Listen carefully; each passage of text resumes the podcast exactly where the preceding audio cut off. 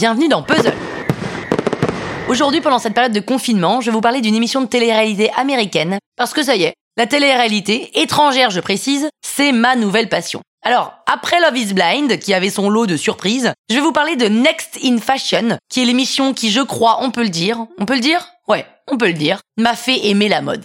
Et alors là, tout de suite, moi-même, hein, quand je le dis tout haut que j'aime la mode, j'ai l'impression d'être un peu ridicule, superficiel, et j'ai même un peu honte. Mais en fait, il faut pas. Parce que j'ai réalisé grâce à cette émission que la mode, c'est bien plus que des vêtements qu'on porte. La mode, c'est clairement ce qui assoit notre personnalité, ce qui nous offre cette liberté de s'exprimer, et c'est finalement un état d'esprit. Alors là, oulala, je sens que j'ai divisé l'audience. Je vous entends là tous autant que vous êtes derrière votre application de podcast. Il y en a qui se disent elle est ridicule, et d'autres qui se demandent comment je n'avais pas compris ça avant. Eh bien oui, il m'a fallu regarder toute la saison 1 de Next in Fashion sur Netflix, c'est-à-dire 10 épisodes, pour ouvrir les yeux. Cette émission de télé-réalité américaine est présentée par Alexa Chung, mannequin anglaise qu'on ne présente plus, et Tan France, styliste anglais qui a le vent en poupe. Le principe, 18 stylistes avertis, c'est-à-dire qui travaillent soit pour des belles maisons, où ils ont développé leur marque, où ils ont gagné des concours dans la mode, ils doivent créer en duo des looks qui doivent faire scintiller le tapis rouge en fonction du thème qu'on leur donne, et ce évidemment en seulement 48 heures. Après plusieurs étapes en duo, quand il en reste plus que 6, ils devront se séparer et confectionner en solo les pièces qu'on leur demande. Et pour la finale, quand il n'en reste plus que deux, ils doivent chacun créer toute une collection. Donc ils ont un peu plus de temps que 48 heures et on leur met à disposition trois professionnels pour les assister. Ce qui est incroyable dans cette émission, c'est non seulement les personnalités des candidats qui sont toutes très fortes, sans compter les tenues génialissimes d'Alexa Chung qui en changent trois fois par émission, mais aussi et surtout cette énorme pièce à chaque épisode qui est remplie de nouveaux tissus, d'accessoires, de fils, de broderies, de trucs et de machins en tout genre dont les candidats peuvent se servir à gogo pour faire leurs pièces. C'est, j'imagine, pour un designer le paradis sur Terre. C'est un peu comme si je faisais un concours de podcast et qu'on me donnait la possibilité d'utiliser tous les câbles possibles imaginables. Ouais, non, c'est pas pareil, mais bon, ils ont l'air, en tout cas, eux, plus que ravis.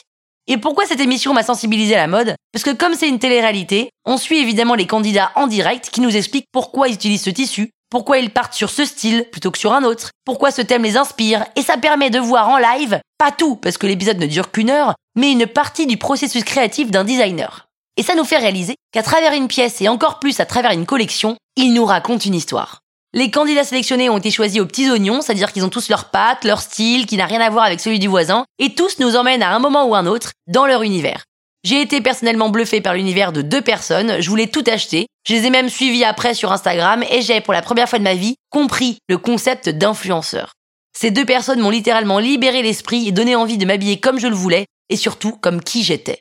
Alors franchement, courez voir Next in Fashion sur Netflix, c'est juste génial. Et l'avantage, c'est qu'en cette période de confinement, vous n'allez pas tellement être tenté d'acheter des vêtements que certains candidats ont développés par la suite, parce que c'est tellement pas le moment de faire des folies que vous êtes tranquille. À demain pour écouter Karen, notre caution littéraire, qui va nous parler de Zone, qui publie des essais de sciences humaines et qui a publié aussi, entre autres, Sorcière et Chez Soi de Mona Cholet et dont tout le contenu est dispo en ligne. Nous, on se retrouve lundi pour une nouvelle chronique dans le Penelope Show.